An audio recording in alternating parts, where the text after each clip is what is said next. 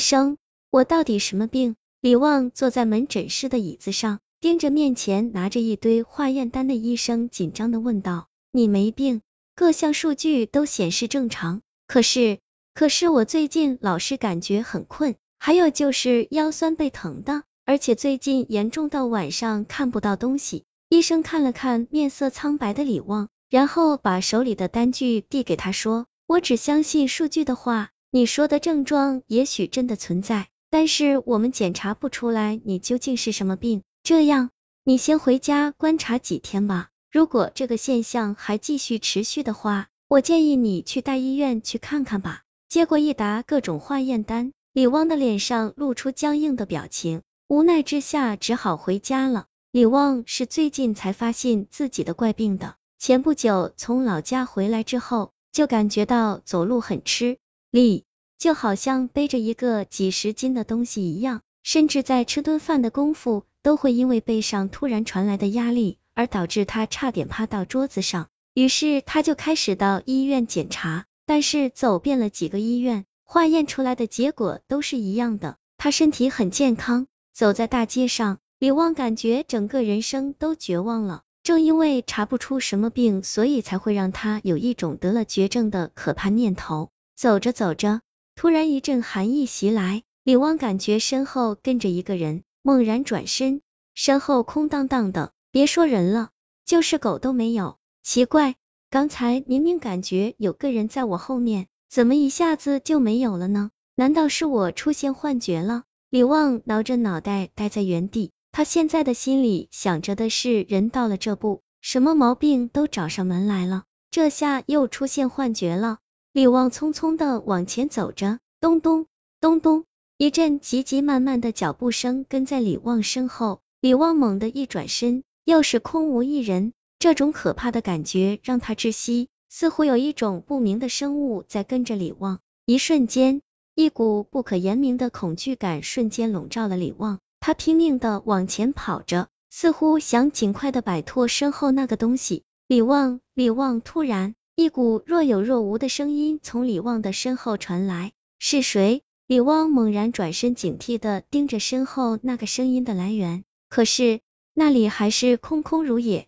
刚才那个声音到底是谁？一个人走在黑暗的街道上，本来就是让人害怕的事情，更何况又遇到这么诡异的事情。李旺的头上冒出一阵阵细密的汗珠，他静静的待在原地大约十分钟，突然。一阵熟悉的压迫感从背后传来，嗨嗨，李汪忍不住咳嗽了一下，嘻嘻，好玩，好玩，骑大马，骑大马，一阵小孩的嬉笑声从李旺的身后传来，谁，谁在那里？李旺神经反射似的看向身后，嘻嘻，我要和你躲猫猫。又一阵小孩的嬉笑声传来，这时候，李旺突然眼前一抹黑，就看不到东西了。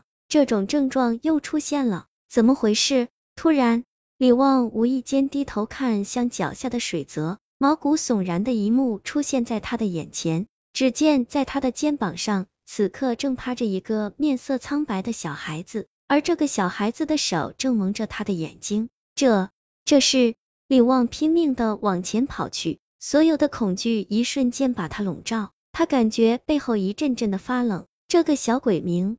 显跟着自己不是一天两天了，这些天自己的病终于找到了根源，原来一切都是这个小鬼在搞乱。就在李旺拼命的往前跑着的时候，突然脚下不知道被什么绊了一下，李旺哎呦一声扑倒在跟前的垃圾堆上。这谁啊？原来他是绊倒了一个躺在垃圾堆里的老人身上。只见那个老人起身看了看李旺，突然。脏脏的脸上闪现出一丝的诧异，紧接着，那个老人就把李旺从垃圾堆里拉了起来。年轻人，踩到人都不知道道歉吗？老人的语气倒是听不出责怪。我看你印堂发黑，最近是不是感觉腰酸背疼？还有就是莫名的感觉背后发冷啊？老人坐在地上，盯着李旺看。李旺被这个奇怪的老头搞得是稀里糊涂，但是最。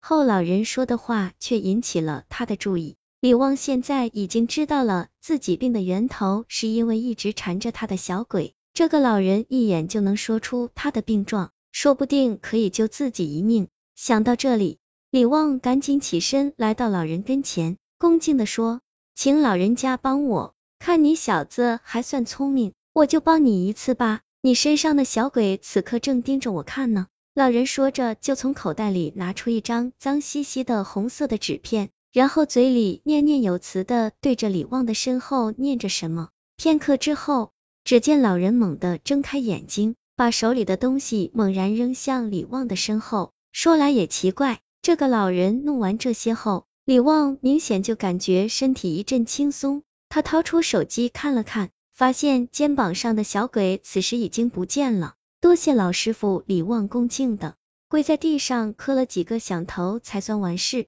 看着李旺离开，那个老人突然盯着面前的空气说道：“尘归尘，土归土，今晚我留你一命，你投胎去吧。”李旺的病就这么神奇的好了起来，就连医院的医生都感觉很神奇。可是，在李旺的心里，此刻已经是多了一个化解不了的疙瘩。原来。他肩膀上那个缠着他的小鬼，不是别人，正是他自己的儿子。几年前，李旺的儿子因为先天性心脏病，经常会住院。那时候，对于一个月只有两千多的李旺来说，无疑是一笔不小的开支。逼到绝路的李旺产生了一个可怕的念头，就是把儿子关在家里，任由他自生自灭。自从自己的怪病好了之后，李旺就极少去医院了。可是最近身体莫名其妙的总是会感觉心脏一阵阵的绞痛，李旺于是又到医院化验，可是这次化验出来的数据让李旺感觉真是命运的安排，他得了心脏病，医生也感觉很奇怪，之前李旺反复化验了许多次都没有任何异常，但是这次化验出来的数据显示，李旺已经有了三年的心脏病了，而李旺的儿子死了也正好三年。